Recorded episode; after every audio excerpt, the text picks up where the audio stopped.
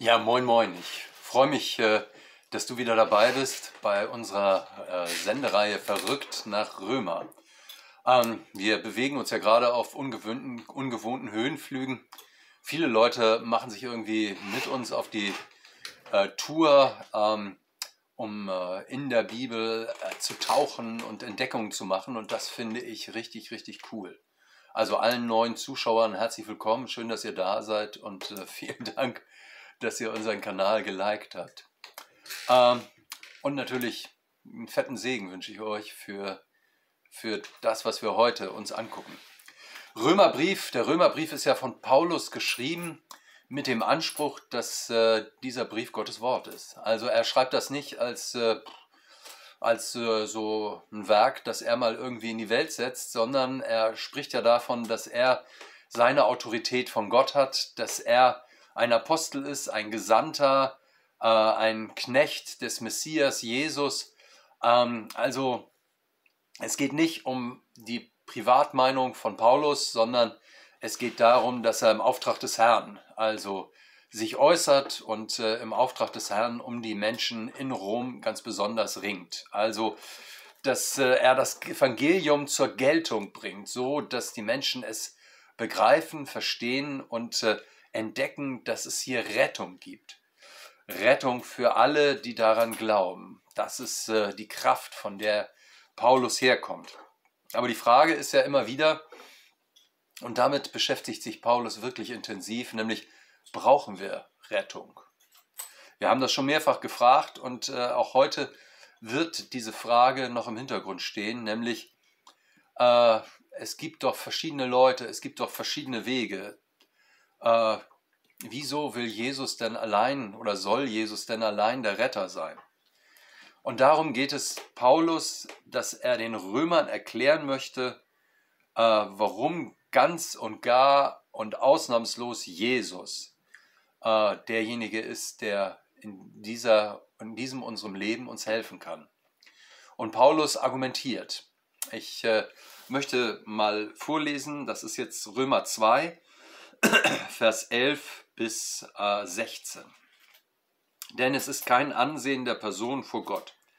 Alle, die ohne Gesetz gesündigt haben, werden auch ohne Gesetz verloren gehen. Und alle, die unter dem Gesetz gesündigt haben, werden auch durchs Gesetz verurteilt werden. Denn vor Gott sind nicht gerecht, die das Gesetz hören, sondern die das Gesetz tun, werden gerecht sein. Denn wenn Heiden, die das Gesetz nicht haben, doch von Natur tun, was das Gesetz fordert, so sind sie, obwohl sie das Gesetz nicht haben, sich selbst Gesetz.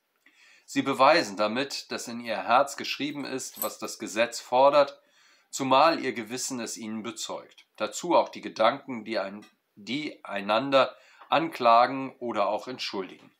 An dem Tag, an dem Gott das Verborgene des Menschen durch Christus Jesus richten wird, wird es mein Evangelium bezeugen, wird, er, wird es mein Evangelium bezeugen. So, also, es gibt kein Ansehen der, Person. Damit fängt Paulus an und das finde ich äh, total spannend. Also, wir haben ja letztes Mal schon uns damit beschäftigt, dass äh, wir Menschen dazu neigen, uns in so einem Bunker der Selbstgerechtigkeit einzuschließen, so dass keiner da rankommt. Letztes Mal hatten wir diesen Aspekt, dass man sich vergleicht und sagt, ja, ich bin ja nicht so schlecht wie der oder jener und äh, ich bin ja auch äh, kein Monster. Und nun, diesmal nimmt Paulus sich einen anderen Bunker der Selbstgerechtigkeit vor, nämlich, dass man sagt, ja, ich kenne die Gebote. Also, die Juden sagten das zur Zeit von Paulus, wir kennen die Torah, wir kennen das Gesetz Gottes, äh, schließlich ist uns das offenbart. Äh, und Paulus sagt, aha, du kennst also das, Du weißt, worum es geht, du weißt, was man richtig tun soll. Warum tust du es denn nicht? Äh, das Gesetz haben wir, damit es geschieht. Oder, um mit Jesus zu reden, der in der Bergpredigt dann sagt, wer meine Rede hört und tut sie, der ist ein kluger Baumeister, der sein Haus auf ein solides Felsenfundament baut. Also alleine das Richtige zu wissen, ist noch nicht die Lösung. äh, sondern das Richtige zu tun. Ähm, deswegen sagt Paulus, okay, wenn du also sagst, dass du weißt, äh, wie, wie man nach Gottes Willen richtig handelt, dann ist das super, aber im Grunde geht es darum, äh, dass wir das auch tun. Wir sagen ja oft, ja, wir haben halt Fehler und äh, natürlich, wir sind stets bemüht und damit reden wir uns ja raus. Also wir sagen, im Grunde, jeder macht doch mal einen Fehler. Und Paulus sagt, ja, natürlich, ja. Aber zu wissen, wie es richtig geht und äh, die Fehler damit zu entschuldigen, das führt zu nichts.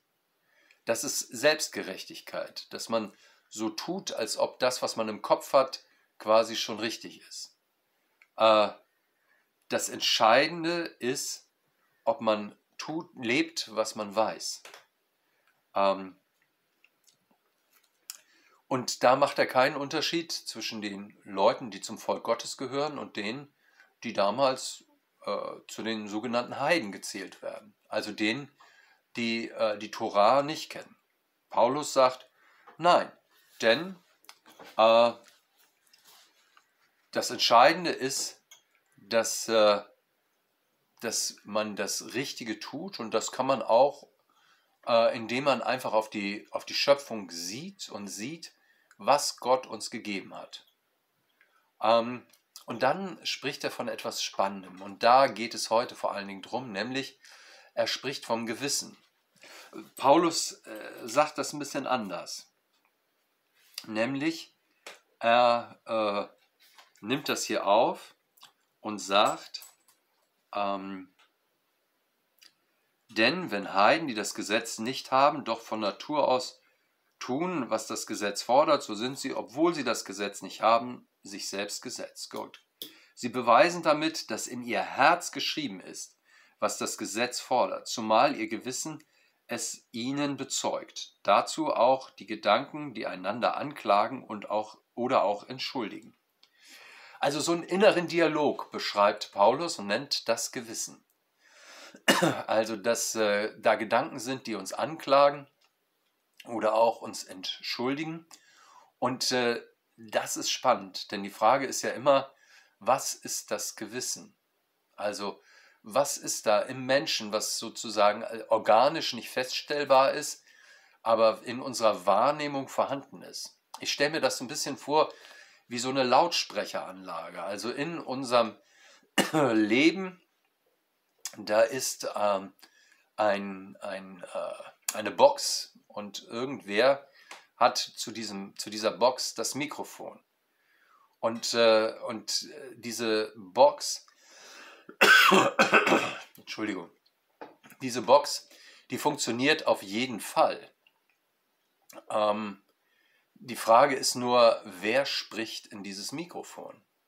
Und so ist das bei unserem Gewissen auch. Das heißt, ähm, wir hören diese innere Stimme, wir nehmen das wahr, dass manches, was wir tun, uns innerlich anklagt und anderes ähm, uns bestätigt wird, wo wir zu einer inneren Ruhe und zu einem inneren Frieden kommen. Und die Frage ist, äh, wer spricht in dieses Mikrofon? Denn du hörst auf jeden Fall was, aber was du hörst, hängt davon ab, wer ins Mikrofon spricht. So ist es mit dem Gewissen. Es ist sozusagen das Organ, das jeder Mensch hat, über das auch Gott spricht, sich mitteilt. Aber die Frage ist, ist hat Gott sozusagen das Recht, am Mikrofon zu sitzen oder das Mikrofon in, Hand, in der Hand zu halten? Oder haben wir Gott abgeschaltet? Das heißt nicht, dass Gott sich nicht trotzdem hin und wieder meldet, aber dass wir möglicherweise äh, sein Reden verdrängen. Wir lassen andere Stimmen zu Wort kommen und auch das ist eine Form von Selbstgerechtigkeit. Ähm, und es gibt in dieser Zeit ja auch keinen Mangel an Stimmen. Es gibt äh, Stimmen von innen und von außen, also zum Beispiel die Mehrheitsmeinung. Das tut man so, das ist politisch korrekt. Äh, das ist vielen von uns total wichtig zu wissen, was man tut und möglichst mitzuschwimmen in dem, was alle tun. Äh, oder das sagt man dazu. Und alle können ja schließlich nicht irren. Versteht ihr, das sind dann die Stimmen, die an unserem Mikrofon sitzen und wir orientieren uns an allen. Äh, und wir hören das wie in einem Lautsprecher in unserem Gewissen. Äh, Paulus sagt, dieses Gewissen hat Gott jedem von uns gegeben und die Tatsache, dass es in ihm zu Konflikten kommt, äh, auch wenn wir nicht auf Gottes Wort hören wollen, das entlarvt uns. Nicht nur, dass wir sozusagen äh, mit dem, was uns wichtig ist, schon in Konflikt geraten, sondern auch immer wieder, dass Gott sich uns mitteilt und sagt, hey, das ist richtig.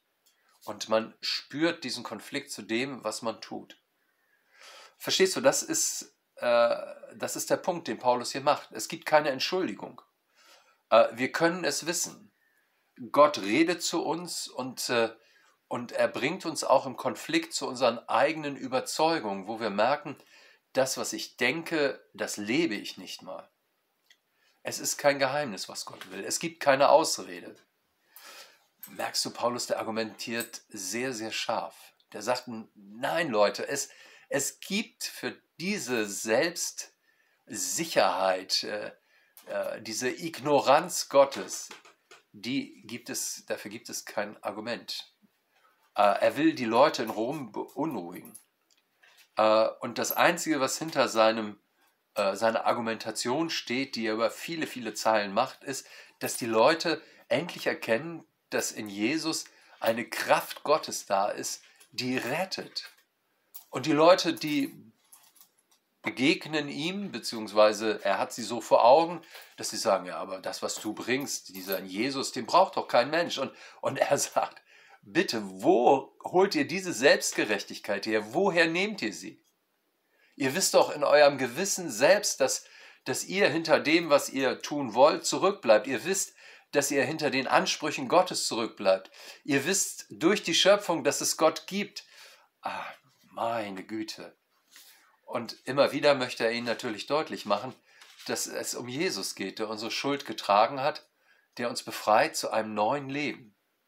So, dass man all das, was, was man an, an, äh, an Festung aufbaut gegen Gott, dass man das eigentlich gar nicht braucht. Denn dieser Jesus, der hat nicht nur die Erlösung geschafft, sondern er schafft sie auch in meinem Leben. Das heißt, er, er verändert mich. Er, wirkt in mir, wenn ich ihn denn wirken lasse. Er hat eine verändernde Kraft. Und das bezeugt eigentlich Paulus viel lieber als diese messerscharfe Argumentation, wo er den Menschen erstmal das, was sie alles in Händen halten, wegnimmt, damit sie Neues in ihre Hände nehmen können, Neues empfangen können. Ihr Lieben, äh, darum es, dass wir dieses Werk Jesu an uns von ihm uns tun lassen. Ähm, ihr merkt, äh, Paulus ist noch nicht am Ende. Nee, nee, nee, also noch längst nicht. Äh, nächstes Mal beschäftigen wir uns mit Römer 2, Vers 17 bis 21, also wieder nur einige Verse und das ist dann auch schon übrigens die zehnte Folge. Also zehnmal haben wir uns schon mit Abschnitten hier aus dem Römerbrief beschäftigt. Ich freue mich, wenn ihr wieder dabei seid, wenn wir gemeinsam in den Römerbrief eintauchen. Und äh, wenn ihr das weitergebt, äh, teilt oder liked, sehr, sehr gerne. Das, äh, ja, das gibt dem noch mehr Gewicht auch im Netz. Und äh, wie cool ist das denn, wenn wir eine immer größere Community werden, die, die äh, sagen, ich bin verrückt nach Römer. Für heute alles Gute und bis bald, euer Pastor Hardy.